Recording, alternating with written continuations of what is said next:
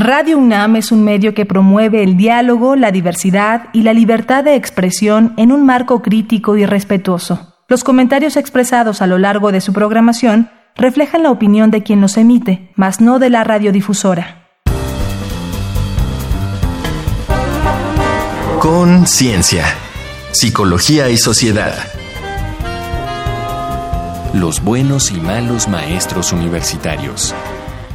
Bienvenidos, bienvenidas. Estamos en Conciencia, Psicología y Sociedad, este que es el espacio de la Facultad de Psicología. Aquí en Radio UNAM transmitimos a través del 96.1 de FM y en este espacio hablaremos desde la psicología con invitados, invitadas de esa facultad y de otros espacios también para abordar de esta manera los temas, el enfoque psicológico. Yo soy Berenice Camacho y comparto la conducción en esta ocasión con el maestro Jorge Álvarez Martínez. ¿Cómo estás, Jorge? Qué estar contigo ¿Qué tal? Muy buen día, muy bien, muy bien. Qué bueno, qué bueno. Pues un, un tema importante para la universidad, para la docencia en general que hemos titulado de esta manera Los buenos y los malos maestros universitarios.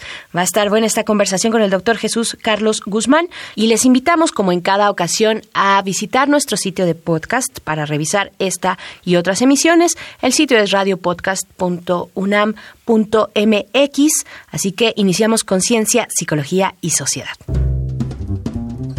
Cuando piensas en quiénes han sido tus mejores maestras o maestros, muy probablemente los puedas contar con los dedos de una mano. Para contar los peores tal vez tengas que usar las dos manos, pero ¿has pensado en qué caracteriza las formas de enseñanza de unos y los otros?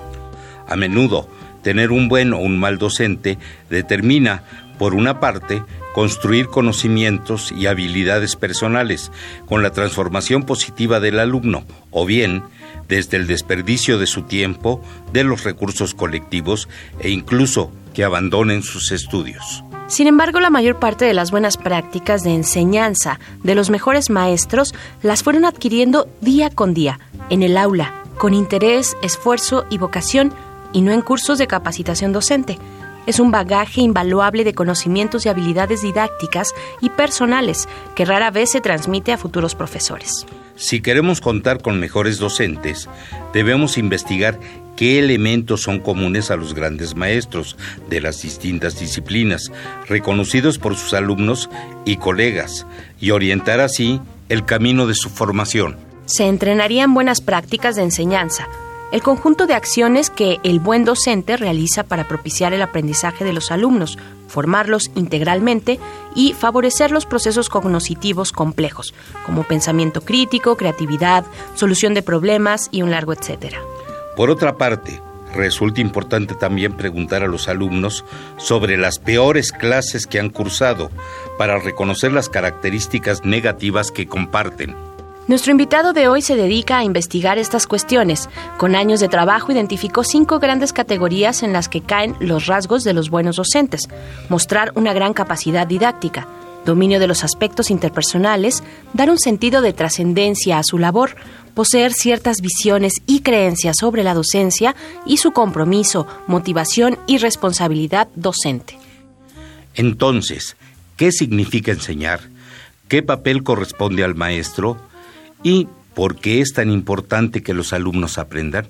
Para responder estas y otras cuestiones nos acompaña José Jesús Carlos Guzmán, profesor de la Facultad de Psicología de la UNAM, licenciado y maestro en Psicología Educativa y doctor en Pedagogía, todas por la UNAM. Entre otros cargos, fue el primer coordinador de la maestría en docencia para la educación media superior, área psicología. Investiga temas de innovación docente, evaluación docente y enseñanza basada en competencias. Hola, pues es un gusto estar aquí con ustedes. Muchas gracias por la invitación. Gracias, gracias a usted, doctor Jesús Carlos Guzmán.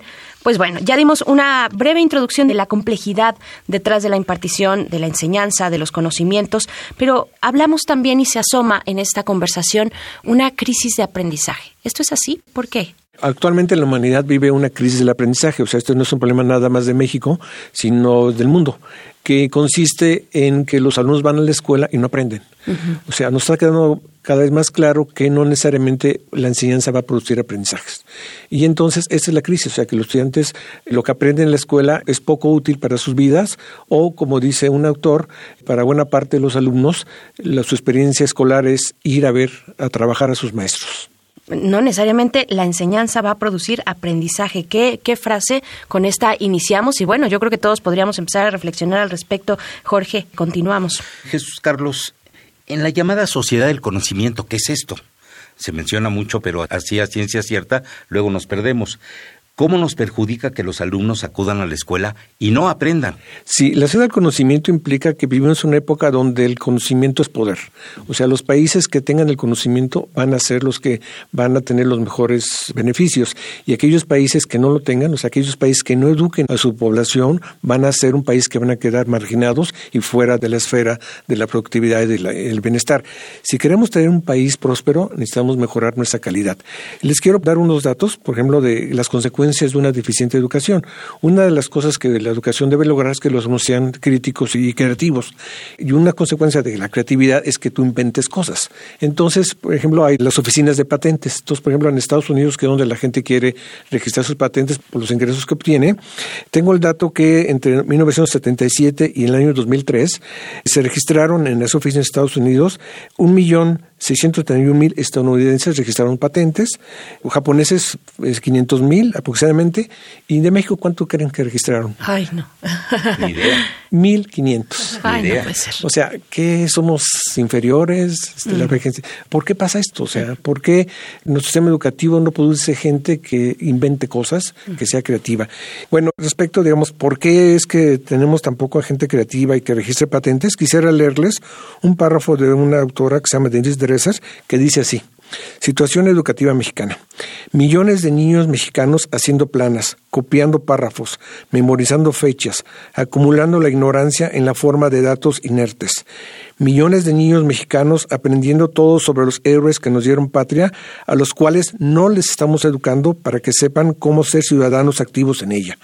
Millones de niños mexicanos coloreando figuras de héroes mexicanos muertos, memorizando historias de victimización, rindiéndole tributo al pasado antes que pensar en el futuro. Bueno, pues el panorama sin duda es complejo, lo sabemos y se viene arrastrando desde hace mucho tiempo. Estamos conversando con el doctor Jesús Carlos Guzmán acerca de las prácticas de aprendizaje, de docencia, los buenos y malos maestros universitarios. Bien, pues les invitamos a hacer una pausa. Vamos a escuchar un testimonio que nuestra compañera Alejandra Mireles pudo recuperar de otra experta en este tema, del cual hablamos el día de hoy, la enseñanza, el aprendizaje, los buenos y malos maestros universitarios. Los expertos comentan. Esta semana en Conciencia, Psicología y Sociedad entrevistamos a la doctora en Educación Hilda Patiño Domínguez, directora del Departamento de Educación de la Universidad Iberoamericana, a quien hicimos las siguientes preguntas. ¿Qué rasgos principales caracterizan la práctica y creencias de un buen docente universitario? ¿Cómo se podría mejorar la calidad de la docencia en nuestras universidades? Escuchemos las respuestas entusiasmo por la educación, vocación por enseñar, una actitud de innovación, curiosidad, capacidad de estarse actualizando justamente por estas ganas de saber y de conocer, muy implicados en que sus alumnos aprendan cosas significativas más allá de lo disciplinar, que puedan relacionar la disciplina con problemas éticos o los dilemas éticos de la misma, una gran capacidad para retroalimentar de manera efectiva y los alumnos se sienten motivados los buenos docentes tienen una actitud más democrática, cercana y horizontal, donde los alumnos son tomados en cuenta. No hay una distancia física, geográfica tan pronunciada. Crean un ambiente de convivencia en el aula sano y respetuoso. Ven el aula como un espacio de vida donde se produce el conocimiento de manera colaborativa. No son ni permisivos ni autoritarios. Confían en que los alumnos son seres inteligentes que pueden descubrir cosas. No se pone estáticos en un mismo modo de enseñar, tienen un gran amor por la docencia, brindando a los profesores herramientas pedagógicas. Prácticamente lo que hacemos es repetir los modos como fuimos enseñados y hay muchas maneras nuevas de enseñar, como el aprendizaje basado en proyectos, el aprendizaje basado en problemas, con los medios digitales que podrían mejorar las prácticas y acercarnos a una generación que ya es completamente digital y que los docentes debemos ser investigadores y aplicar nuestra investigación en la docencia. Ser investigadores, producir conocimiento y también saber transmitirlo y saber entusiasmar a nuestros alumnos e involucrarlos a ellos en los procesos de investigación. Para Conciencia, Psicología y Sociedad, Alejandra Mireles. Estamos de vuelta en Conciencia, Psicología y Sociedad en esta segunda parte de la conversación que hemos tenido con el doctor Jesús Carlos Guzmán, nuestro invitado del día de hoy. En los micrófonos seguimos Jorge Álvarez, maestro. Gracias por seguir aquí. Aquí estamos. Y Berenice Camacho para hablar de los buenos y malos maestros universitarios, un título, pues sí, sugerente, un título fuerte, pero que retrata finalmente, doctor Jesús, un gran panorama complejo de la educación en nuestro país. Yo quiero preguntarle, ¿qué debemos entender? Por enseñanza adecuada y qué por una enseñanza deficiente? Creo que para contestar esta pregunta tendríamos que responder la, una muy importante, que es cuál es el fin de la enseñanza. Y aquí, aunque en la educación no, casi nunca nos ponemos de acuerdo con nada, pero sí hay cierto consenso que el fin de la enseñanza es lograr el aprendizaje de los estudiantes. Entonces, para responder tu pregunta, aquella buena enseñanza es la que logra que los alumnos aprendan y la mala enseñanza o la deficiente enseñanza es la que hace que los alumnos no aprendan. Claro, así de sencillo, transparente y directo como el agua, ¿no? El objetivo del el aprendizaje. Jorge.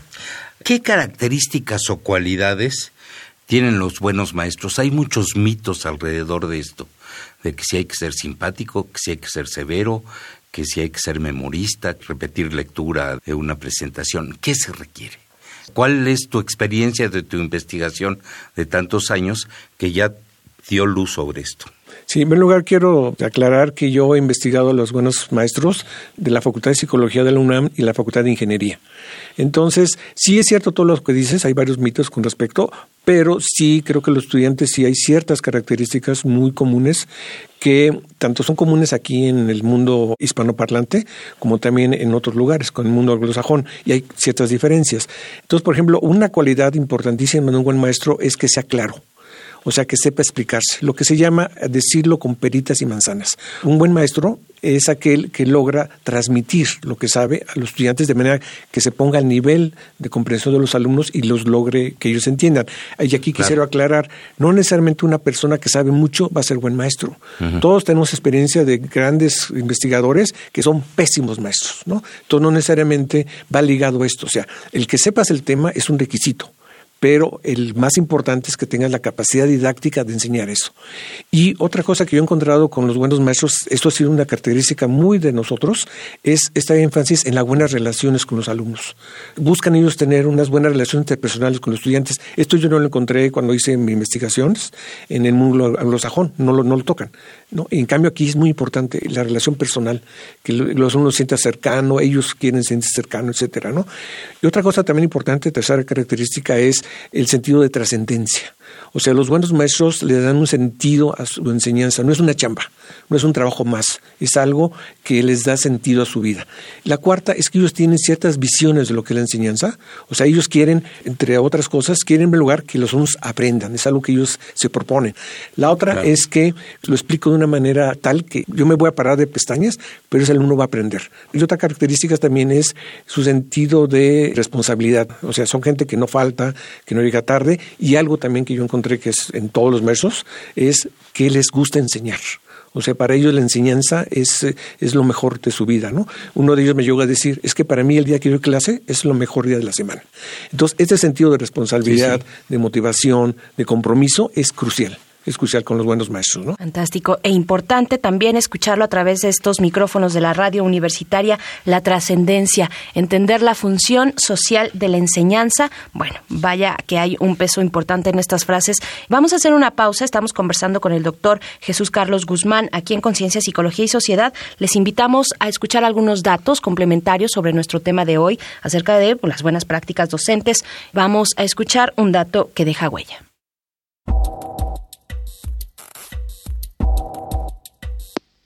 Hablemos de la crisis del aprendizaje. 1.500 millones de niños y jóvenes van diario a la escuela en todo el mundo, un esfuerzo educativo que cuesta 5% de la economía mundial. Pero gran parte de ese tiempo y dinero se pierden. ¿Por qué? Porque los estudiantes no aprenden o lo que aprenden es inútil para sus vidas. La humanidad hace esfuerzos titánicos para educarlos con resultados lamentables. Mientras que el promedio de adultos con título de educación superior de los países de la OCDE es de 37%, México tiene la proporción más baja con 17%, por debajo de países latinoamericanos como Chile, Colombia, Costa Rica y Argentina, todos arriba de 20%. Sin embargo, en los últimos 16 años, la proporción de adultos jóvenes que ha concluido la educación superior pasó de 17 a 23%, y más de medio millón de egresados entra cada año al mercado laboral. Si bien ha habido avances en la formación del personal académico en México, con más de 20.000 doctorados entre 2010 y 2017, aún es muy baja comparada con otros países. Solo 13% del personal académico tiene doctorado, 48% licenciatura y 39% maestría o especialización. En países como Alemania, Polonia y Portugal, más de 90% tiene doctorado. En otros países europeos lo tienen entre 60 y 80%, según el informe Educación Superior en México 2018 de la OCDE. Se reconoce el valor de desarrollar la creatividad de los estudiantes y fomentarla es una valiosa meta, pues en una buena educación, esta y la capacidad de innovación se materializan económicamente. Así, de 1960 para acá, países como Corea del Sur transformaron su nivel de vida. ¿Cómo? Apostando a la educación para crear productos con alto valor agregado y venderlos en mercados globales, con marcas hoy muy familiares que llenan nuestras casas. Estamos de vuelta en Conciencia, Psicología y Sociedad y vaya, bueno, diagnósticos que reflejen, que nos den cuenta de las condiciones educativas en el país, hay muchos, doctor Jesús Carlos, pero también es importante saber qué dicen los alumnos, qué dicen los alumnos universitarios, por ejemplo, cómo describen su peor clase o a la inversa, qué prácticas docentes hay que evitar. Sí, este, esta es una investigación que estoy haciendo, de que estoy terminando, donde le pregunté a mis alumnos cuál fue tu peor clase. Y entonces tengo 377 testimonios. Esto lo he recopilado a lo largo de cuatro años. Y les quisiera presentar los 10 principales resultados de lo que me dicen de esta pregunta, ¿no? ¿Cuál es tu peor clase? Los unos responden porque no aprendí porque me dejaron repetir cosas, copiar cosas sin sentido. Entonces, las unas dicen, es que yo no sé hasta ahorita qué fue lo que supuestamente debía haber aprendido. La segunda, que no explica bien que el maestro, si presenta una diapositiva o una exposición, las lee, pero no te explica, o se contradice, o es muy confuso, etcétera, ¿no? Esa es la segunda. La tercera es que no retroalimenta a los estudiantes, o sea, les deja tareas o les deja exámenes y los estudiantes nunca saben qué pasó. Estuve bien, estuvo mal, a veces hasta me saco calificación, pero no sé por qué me saqué ese 6 o ese 10. Y la otra, la cuarta, irresponsabilidad docente. Quiere decir que los maestros no van o mandan al adjunto o les ponen películas o hacen otras cosas menos enseñar. La quinta, deficientes formas de evaluar. Se quejan mucho los alumnos de que los exámenes les piden preguntas memorísticas que repitan al pie de la letra lo que dice el maestro o lo que dice el libro, o las preguntas están mal hechas, o tiene falta de ortografía, o les preguntan cosas que no les enseñaron.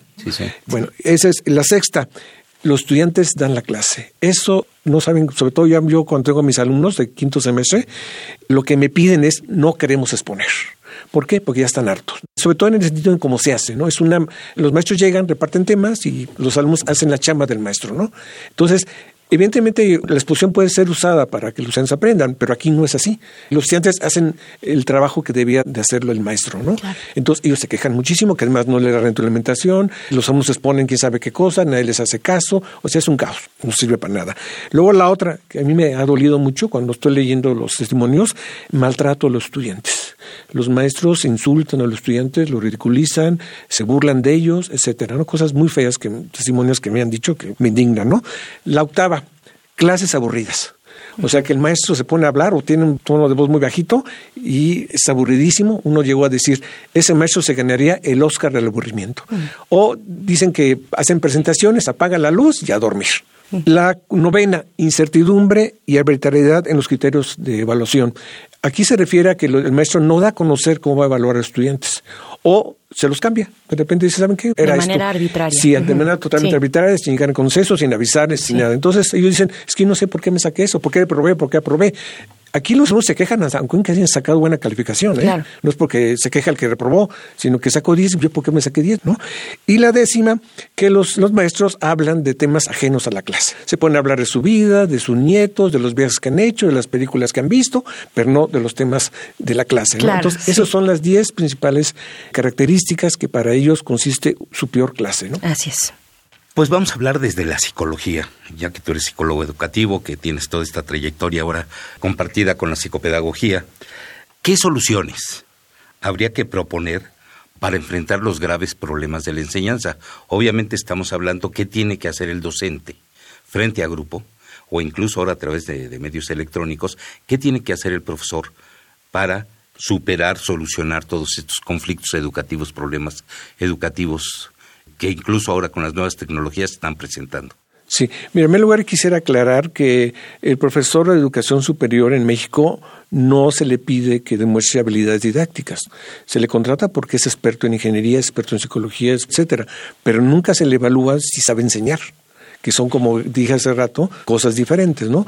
Entonces ahí tenemos un problema, que tendríamos que hacer que los criterios por los cuales se admita a un maestro es que tome algún curso de didáctica. Y luego, pues ya un panorama muchísimo más amplio, tenemos que capacitar a nuestros maestros, desde educación básica hasta educación superior. Aquí de lo que yo que les dije de ejemplos de peores clases, pues muchos tienen remedio didáctico, ¿no? Claro. Oye, pues este, enséñale a hacer buenos exámenes, ¿no? O que el maestro tenga otras estrategias didácticas aparte de la exposición, que no nomás se la pase todo el curso hablando. Entonces, hay muchas cosas que hacer por el maestro en, el plano de capacitación, pero hay otras cosas que le tocan a la institución, en el sentido de pues, checar que el maestro vaya a clase, ¿no? Desde ahí, ¿no? Desde contratar, tener su criterio de contratación, que exista esta situación de que no se contrata un maestro que no demuestre esta capacidad didáctica, porque es, como le dije, es muy diferente que yo sepa mi tema a que yo lo sepa enseñar, son cosas diferentes. Y se requiere también, ya una vez que estás contratado, que existan sistemas de reconocimiento de los buenos maestros. Aunque ellos, yo los he entrevistado y ellos pues, no les importa, ¿no? La mayoría de ellos, pero yo creo que sí debemos reconocer a un buen maestro, porque además un buen maestro es algo que no cae del cielo, es algo por lo que ellos luchan, por lo que ellos se preparan, por lo que ellos quieren serlo. Un buen maestro es alguien que quiere ser buen maestro, y eso implica trabajar más, tener más responsabilidades, no caer en la zona de confort, porque ser maestro cae muy fácil en zona de confort en la maca, ¿no? Ya tienes tus presentaciones, tus clasitas de hace 20 años y las pones y ya. Y lo mismo siempre. Enseña lo mismo hasta con las falta de ortografía. Entonces, no, aquí en buen maestro es aquel que se autocritica, que fíjese algo que no comenté, que ahorita quisiera aprovechar la oportunidad.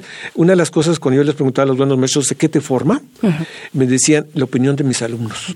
Claro, pues con eso nos vamos a despedir, doctor Jesús Carlos. Se nos ha acabado el tiempo, pero vaya, vaya que son cuestiones fundamentales de la educación en este país y en cualquier otro. Muchas veces tocando el dedo en la llaga. Le agradecemos mucho, doctor Jesús Carlos, profesor de la Facultad de Psicología de la UNAM, que haya estado acá en Conciencia, Psicología y Sociedad. Muchas gracias a ustedes por la invitación y fue un gusto estar aquí con ustedes. Al contrario. Gracias, eh, Jesús Carlos. Pues eh, nos has dado un gran panorama de esto y me queda una pregunta al aire tal vez para futuras emisiones. La aptitud docente, el ser apto como docente, ¿se aprende o ya se trae? Se aprende, se aprende. Se aprende. Con eso nos vamos a hacer una pequeña pausa. Vamos a escuchar algunas recomendaciones culturales sobre nuestro tema de hoy en Reconecta. John Hattie y Gregory Yates publicaron Aprendizaje Visible y la ciencia de cómo aprendemos, que promueve en los maestros ver el aprendizaje a través de los ojos del estudiante. Y en estos verse como sus propios maestros. Aborda temas como la relación maestro-alumno, la retroalimentación, la adquisición de habilidades complejas, el desarrollo de experiencia, la formación del conocimiento y la autoestima del aprendiz. Búscalo en Editorial Trillas. Ken Bain, autor del prestigiado Lo que hacen los mejores profesores universitarios, se enfocó a 10 años en Lo que hacen los mejores estudiantes de universidad, editado por la Universidad de Valencia. Expone las prácticas, visiones, hábitos mentales y formas de aprender de individuos exitosos que asumieron el control de su propia formación. En Señor Lazar, filme canadiense de Philippe Falardeau, una maestra de primaria se suicida, ahorcándose en un aula, y un humilde profesor argelino se ofrece a sustituirla. Lázar retoma a los niños afectados por el suceso. Sus propias pérdidas le permiten entender y acompañar el trauma de los pequeños, como el de Simón, que se culpa del suicidio. Una sabia y bella historia de dolor, esperanza y sanación. Estas fueron las recomendaciones de la semana. Te dejamos con To See With Love, tema de la película Al Maestro con Cariño, interpretada por Lulu.